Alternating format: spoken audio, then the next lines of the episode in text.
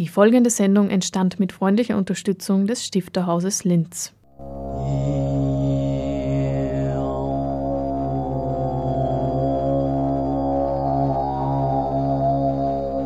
Literatur im Radio.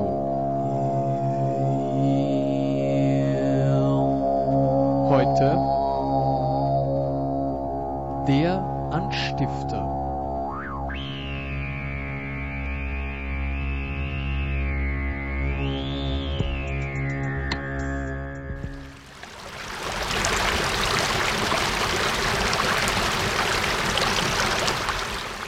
Christoph Franzmeier wuchs am Traunfall auf. In seinem neuen Roman Der Fallmeister, eine kurze Geschichte vom Töten, behandelt er viele Facetten des Wassers und seine vielschichtige Bedeutung.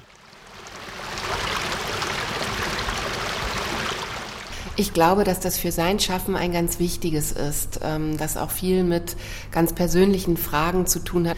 Und ich habe den Eindruck, dass er ein, eine Geschichte, die er, glaube ich, sein Leben schon mit sich rumgetragen hat, diese Fallmeistergeschichte von dem Mann, der vielleicht Menschen getötet hat und auch diese kurze Geschichte des Tötens in, in einem gesellschaftlichen Sinn, dass er die loswerden musste. Und jetzt hat er das endlich geschafft und sie aufgeschrieben und aufs Papier gebracht. Also insofern glaube ich ein, ein besonderes Buch in seinem Gesamtwerk eine Welt, in der es Wasserkriege gibt, die gibt es ja im Prinzip schon. Menschen verlassen ihre Länder, weil dort kein Wasser ist und das führt woanders zu Konflikten.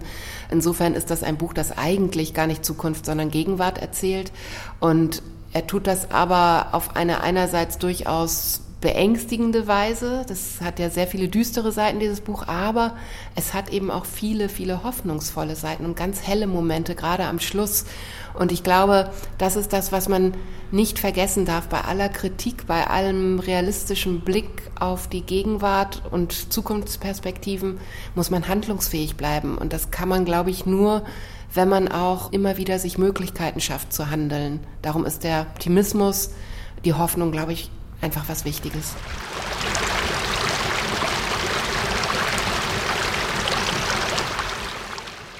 Hier zu hören Insa Wilke, die Leiterin des Literaturfestivals Mannheim. Der Roman wurde nämlich heuer im Sommer dort bereits vorgestellt. Die nächste Lesung findet in St. Pölten statt.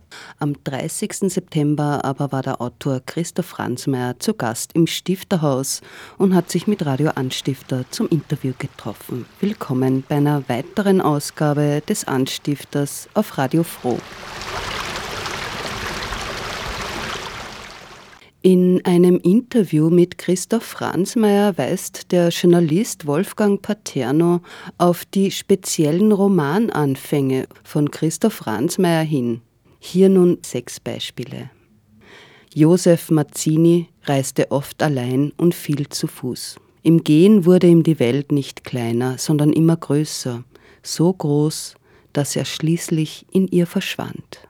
Aus dem Roman die Schrecken des Eises und der Finsternis von 1984. Ein Orkan, das war ein Vogelschwarm hoch oben in der Nacht, ein weißer Schwarm, der rauschend näher kam und plötzlich nur noch die Krone einer ungeheuren Welle war, die auf das Schiff zusprang. Aus Die letzte Welt 1988. Zwei Tote lagen schwarz im Januar Brasiliens. Ein erster Satz aus Morbus Kitara von 1995. Der Romananfang von Der fliegende Berg 2006 lautet Ich starb 6840 Meter über dem Meeresspiegel am 4. Mai im Jahr des Pferdes. Cox erreichte das chinesische Festland unter schlaffen Segeln am Morgen jenes Oktobertages, an dem Dialong, der mächtigste Mann der Welt und Kaiser von China, 27 Steuerbeamten und Wertpapierhändlern die Nase abschneiden ließ. So der Romananfang von Cox oder der Lauf der Zeit. Im neuen Roman Der Fallmeister beginnt die Geschichte wie folgt. Mein Vater hat fünf Menschen getötet. Wie die meisten Mörder, die bloß Tastaturen, Hebel oder Kippschalter bedienen, wenn sie für einen maßlosen Augenblick die Herrschaft über Leben und Tod an sich reißen, berührte er dabei kein einziges seiner Opfer und sah ihm in die Augen, sondern flutet über eine Reihe blanker Stahlwinden eine der Flussschifffahrt dienende Bootsgasse. So wird der Roman mit dem Kapitel Der große Fall eröffnet.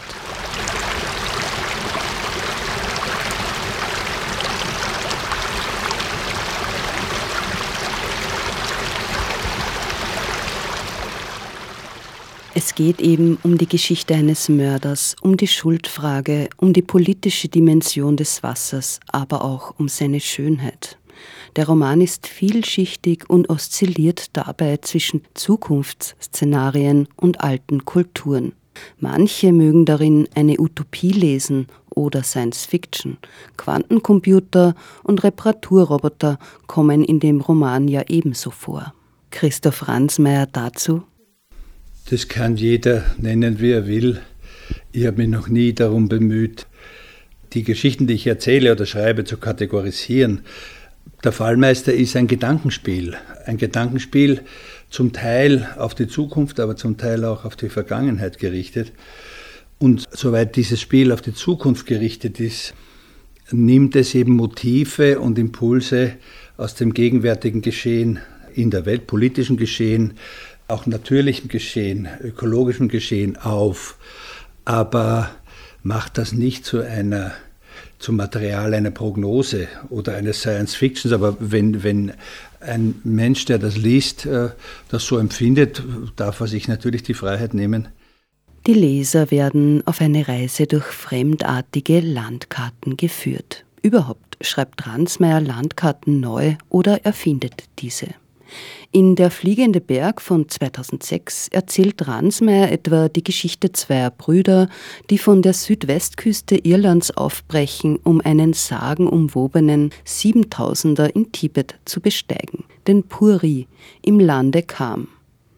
Auf Landkarten sucht man diesen Berg vergebens, denn Puri im osttibetischen Kam hat Ransmayr erfunden. Und der fliegende Berg hatte durchaus einen realen Hintergrund. Im Transhimalaya und in allen Gebirgen kann durchaus der Eindruck entstehen, dass Berge fliegen können.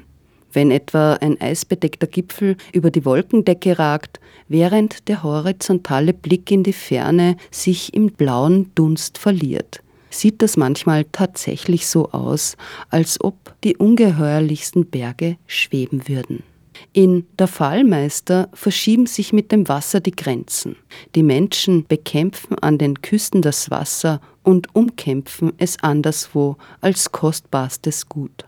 Die Funktion und die Bedeutung und die Kostbarkeit des Wassers, das ist ja etwas, wenn man das einschätzen will oder sich ein Bild davon machen will, global, reicht es vollkommen äh, aus, die Zeitungen zu lesen, auf Bildschirme zu schauen, dann das Internet zu befragen. Und überall wird man sehen, dass der Kampf um das Wasser ja keine Zukunft, keine schreckliche Zukunftsvision längst mehr ist, sondern bereits Realität.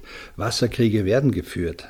Es werden Wasserkriege geführt um den Bau von Staubdämmen, um die Umleitung und Ableitung von Flüssen und Strömen, um Quellgebiete, um Grundwasserspiegel und so weiter. Das wird alles jetzt schon, das wird jetzt schon umkämpft. Und da ist es keine, äh, da, dazu bedarf es keiner großen Fantasie, wenn man denkt, dass diese, die Kostbarkeit des Wassers äh, natürlich auch dazu führen wird, dass so wie das Gold eine Sache der Reichen geworden ist, ja, natürlich. Und jede Kostbarkeit eine Sache der Reichen wird, wird auch das Wasser eine Sache der Reichen werden. Das heißt, trinkbares Wasser, sauberes Wasser ist schon jetzt so, dass nur noch den, den, äh, den Industrienationen mehr oder weniger unbeschränkt zur Verfügung steht. Alle anderen haben ihre Probleme, rennen rennen Meilen bzw. Kilometer weit, um irgendwo trübes Wasser schöpfen zu können für ihre, für ihre Herde oder für ihre Bäder. Ja. Na gut, Bäder sind da nicht, gar nicht mehr äh, möglich. Also das ist etwas, was uns aus der Gegenwart anspringt und nicht erst äh, mit abenteuerlichen Fantasien erfunden werden muss. Ransmeyers Kunst liegt wohl darin, tiefe gesellschaftliche Beobachtungen in eine poetische, ja allegorische Sprache zu überführen. Sein Protagonist, ein Hydrologe, spiegelt die Welt und reagiert auf die Umwelt. Es ist eine neue Welt, in der es Wassereliten und Wasserkriege gibt. Ich denke, es gibt so viel Moral, wie die Gesellschaft, in der sie leben, zulässt. Und wenn die Gesellschaft wenn die Gesellschaft davon ausgeht, dass ihre Ziele, ihre wirtschaftlichen oder politischen Ziele äh, nur mit dem Verzicht auf moralische äh, Standards zu erreichen sind, dann wird man eben die Moral abschaffen. Moral, Moral ist aus vielen Aspekten des politischen Handels betrachtet Luxus. Das ist eine uralte Hybris, die schon biblisch gerechtfertigt wurde macht euch die Erde untertan. Ja? Also damit wurde ja alles gerechtfertigt, was an Vernichtungsfeldzügen gegen die Welt selber geführt wurde. Nämlich äh, wir, also die Menschen, die Menschheit, als äh, Spitze einer evolutionären Pyramide, die alles tun darf, äh, was sie, also alles auch an, an Unterwerfung äh, des natürlichen Lebens äh, begehen darf um die eigene Spitze, die Spitze an der Pyramide zu halten. Und diese Scheußlichkeit an Haltung wurde dann und wird tatsächlich immer noch mit biblischen, göttlichen Aufträgen äh, gerechtfertigt.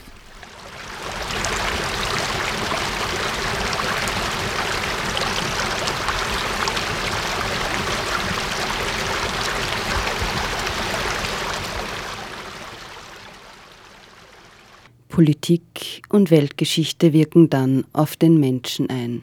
Dabei ist es ein rätselhaftes Buch mit Kapiteln wie Strömungsumkehr oder es taucht eine fremde Lehmhand im Kapitel Mesopotamien auf, von der wir später noch hören werden.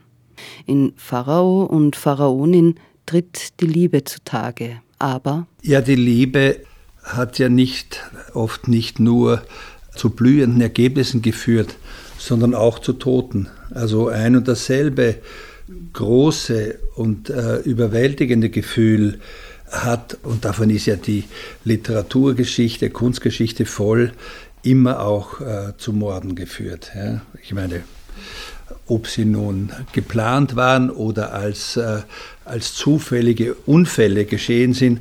Es ist so, jedes Gefühl, und sei es noch so zunächst mal so groß und großartig, kann immer auch äh, eine Handlung befeuern, die vernichtende Effekte hat auf, auf die Umstehenden, äh, auf das Leben rundherum, aber auch gegen sich selber. Und äh, auch der Protagonist in diesem Buch ähm, ist ja alles, was er tut und was ihm geschieht, ist mehr oder weniger eine Reaktion eine Reaktion auf das, äh, was andere mit ihm machen oder von ihm wollen, dass er allerdings mit, seinem, mit seinen Quälspielen der Kindheit, ähm, indem, er, indem er Kleintiere, Insekten auch quält und tötet, äh, das zeigt nur, oder das sollte nur zeigen, dass ähm, so gut wie jeder von uns äh, einen Kern hat, der, wenn er denn durch die Umstände zum Wachsen äh, oder zum Bersten gebracht wird, äh, die schrecklichsten Effekte haben kann. Also das, äh, natürlich ist es ein bisschen, wäre es ein bisschen primitiv und sehr schlicht zu sagen, in jedem von uns äh, schläft auch eine Art Bestie. Aber etwas davon kann natürlich tatsächlich Wirklichkeit werden, wenn die Umstände, die uns umgeben, so lebensfeindlich werden, dass der Kampf ums Überleben selber nur um den Preis zu gewinnen ist, dass man den jeweiligen Konkurrenten erschlägt. Und das ist natürlich auch eine Geschichte, die vielfach in der Bibel vorkommt. Also und auch weder eine Erfindung von mir, sondern oder, oder die eines Kulturphilosophen ist, sondern das ist etwas, was wir überall sehen. Ja. Und es ist ja auch so, dass das schlimmste, wohl schlimmste Verbrechen des 20. Jahrhunderts, äh, das System der Konzentrationslager, war vor allem ein System, das dazu angelegt war, die Menschen, auch die, die Opfer selber zu bestialisieren. Also Verhältnisse zu schaffen, in denen jeder des anderen zum Todfeind, zum Todfeind wird, ja? zum Todfeind des anderen wird. Und das ist absolut das, äh, die, die schwärzeste Hölle, die man sich vorstellen kann. Nicht nur, dass es in Lagern, zum Beispiel in Lagern, bleiben wir bei diesem Lagerbild, ja, dass es in Lagern, dass sich in Lagern die Opfer drängen und sterben, sondern dass sie auch noch gegeneinander kämpfen müssen und einander bedrohen bis, bis hin zu, zum direkten oder indirekten Töten. Das ist etwas, was wirklich furchtbar ist, aber gleichzeitig zeigt, äh, wozu wir oder unser Eins unter entsprechenden Umständen imstande sind, wenn der Druck nur groß genug und, und grausam und äh, äh, rasend genug ist.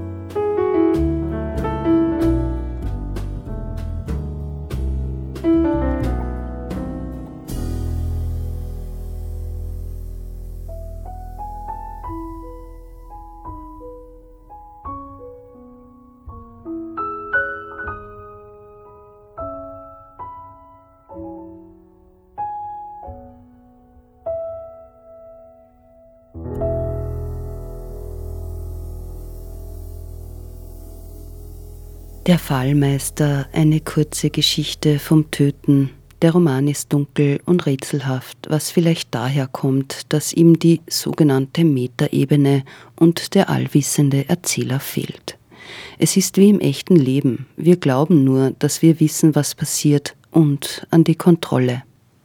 Ich glaube, jede Geschichte enthält genügend Öffnungen, und zwar nicht, um, um irgendwelche Rätselstrukturen zu errichten, sondern um dem Menschen, der diese Geschichte liest oder hört, die Möglichkeit zu geben, sie sich selber weiter zu erzählen, weiter zu spinnen. Denn egal, wenn wir, wenn wir zu siebt, acht, neun, ein Dutzend Menschen in einem Raum sitzen und ein und dasselbe Buch lesen oder hören und, und wir dann gefragt werden, was habt ihr gelesen? Was habt ihr gehört? Erzählt die Geschichte nochmal. Dann werden wir natürlich zwölf verschiedene Geschichten hören. Und das heißt aber nicht, dass da ein Fehler passiert, sondern das ist ein, ein natürlicher Prozess, dass, dass jeder Mensch sich die Geschichten in seinen Kopf hinein erzählt, in seinen eigenen Kopf, in sein eigenes Herz hinein erzählt. Und ich wollte speziell bei dieser Geschichte einige Fenster offen lassen, sozusagen, äh, durch die jemand die Sache sich weitererzählen kann. Ich meine, dass irgendwo an einem Fluss, auf einer Flussschotterbank, eine Lehmhand auftaucht, die zum Teil eine gebrochene Lehmhand, Arm, ja, die einerseits die Vermutungen des Protagonisten zu bestätigen sein, so wie sie auch beschrieben wird, andererseits aber auch etwas ganz anderes bedeuten könnte, aber sozusagen dem Verlauf der Geschichte in keiner, in keiner Phase widerspricht. Also es passt sozusagen diese, dieser Lehmarm, der, der, der Arm eines, einer Nach, der Nachbildung eines Mannes, sozusagen der Adam, der da liegt, ja, aus, aus Erde und Lehm geformt. Ja die würde auch in Erzählungsvarianten hineinpassen, zu der sich jemand beliebige Freiheiten nimmt und sie weitererzählt. Also ich wollte einerseits eine Struktur schaffen, die schon klar ist, die einen Bogen spannt, äh, von der ersten bis zur letzten Szene, die aber gleichzeitig dazwischen auch Räume freilässt, Fenster offen stehen lässt, durch die wer immer diese Geschichte liest oder hört, äh, seine eigenen äh, Verästelungen oder Weitererzählungen betreiben kann. Der heuer erschienene Roman Der Fallmeister konfrontiert uns mit neuen High-End-Technologien ebenso wie mit alten Mythen und Allegorien. Es ist ja auch so, dass uns eine wirkliche rasende, geradezu mit Lichtgeschwindigkeit sich bewegende Entwicklung äh, technischer Möglichkeiten dass uns diese Entwicklung herausgehoben hat oder oft sogar herauskatapultiert hat aus Traditionen, die natürlich viel, viel älter sind als die gesamte technische Entwicklung. Und dass wir das aber auch oder vielfach auch das als Verlust empfunden wird. Und dass man dann sozusagen unglaubliche Bögen spannt. Auf der einen Seite sitzt man möglicherweise dann tatsächlich vor einem Quantencomputer hat auf der anderen Seite aber, auf der anderen Seite aber schamanistische Fetische in seinem Büro baumeln. Ja, von der, äh, das ist ja auch Realität. Ja.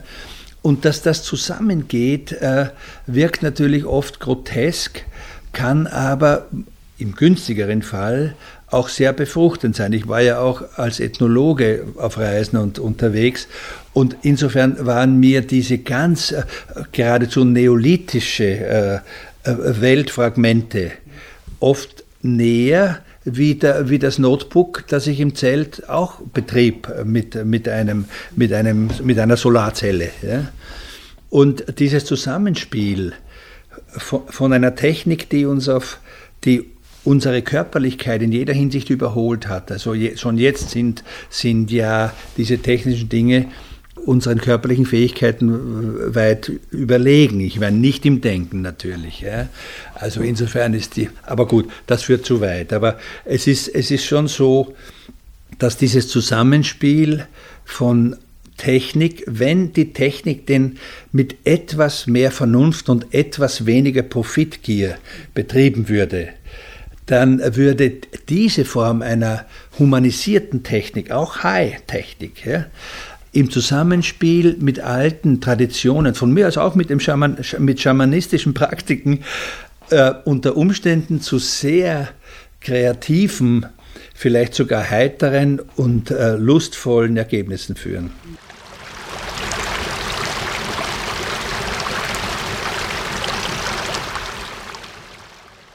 Vielleicht ein Mord, möglicherweise eine Schuldfrage, auf jeden Fall ein aufsehenerregendes Ende.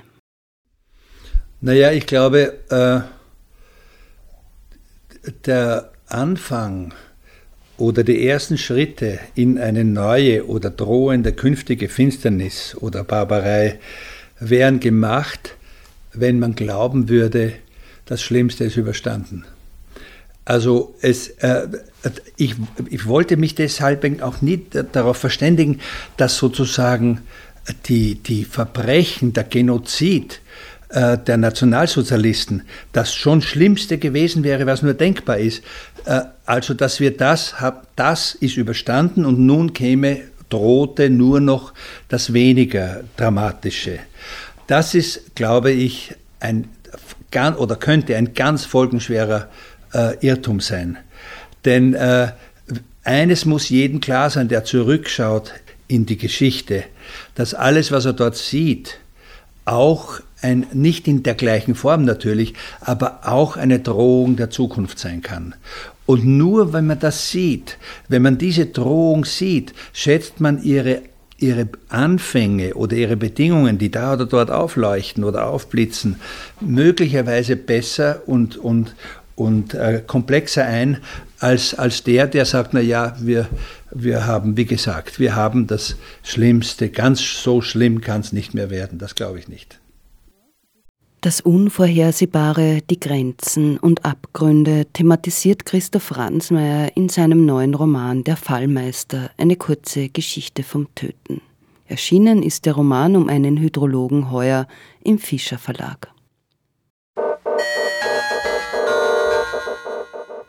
Ja, und weitere Informationen zum Programm des Stifterhaus Linz finden sich beispielsweise auf der Webseite unter stifterhaus.at.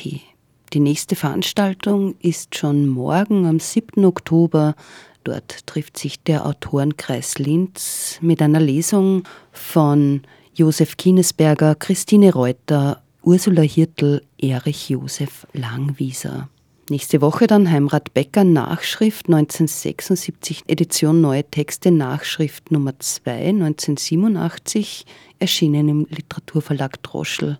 Eine Lesung und Kommentar mit Franz Josef Czernin, Klaus Zeiringer, Moderation Klaus Kastberger.